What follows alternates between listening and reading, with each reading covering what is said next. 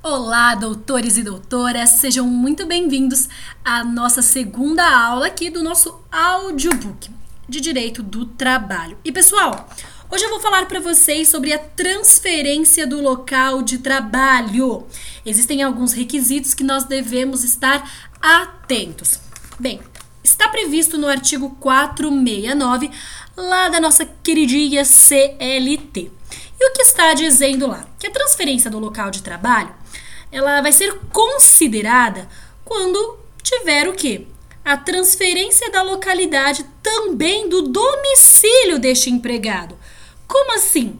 Eu não vou considerar com é, transferência do local de trabalho se, por exemplo, o meu patrão ele muda daqui de Mogi das Cruzes para Suzano, que é uma cidade vizinha. Não faz sentido falar em transferência do local de trabalho. Mudou o local do serviço? Mudou. Mas o meu domicílio continua sendo Mogi das Cruzes, porque eu só pegar o trem aqui e ir para lá. Entendeu? Não, não tem muitas dificuldades.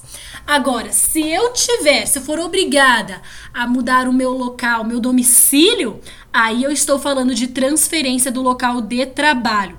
Então, o primeiro requisito que a gente tem que observar, que é considerada transferência de localidade quando o empregado ele tiver que mudar de domicílio também, ok? Agora, o que é, qual é a proibição aqui da lei? É proibido mudar o local de trabalho sem o que? A anuência do empregado. Porque vai acabar aí fazendo com que ele mude de domicílio. Então ele precisa anuir quanto a isso.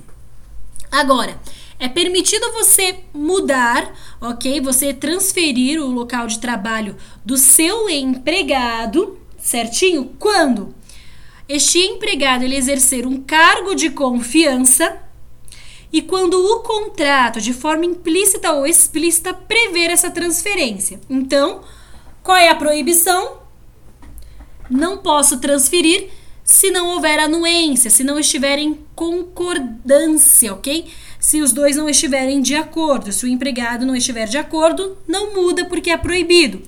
Agora, se esse empregado exercer um cargo de confiança ou quando o contrato que o empregado tiver com o empregador, de forma implícita ou explícita, prever uma transferência, essa transferência ocorrerá porque é permitida. É claro que essa transferência do local de trabalho, pessoal, ela tem que decorrer de uma real necessidade de serviço. Vou até grifar aqui no meu material, porque é super importante para não errarmos, ok? E essa necessidade do serviço aí, o empregador ele pode então transferir o seu empregado.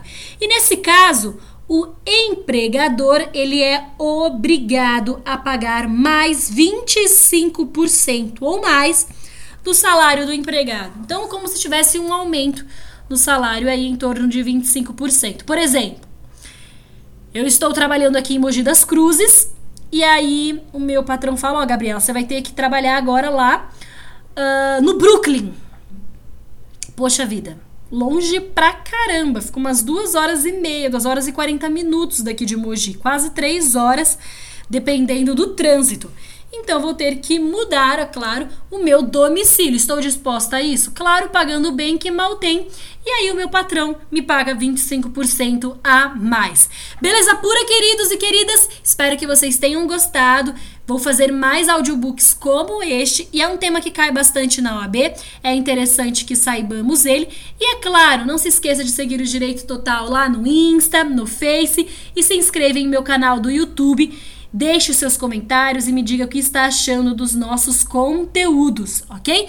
Um beijo e até a próxima. Tchau, tchau.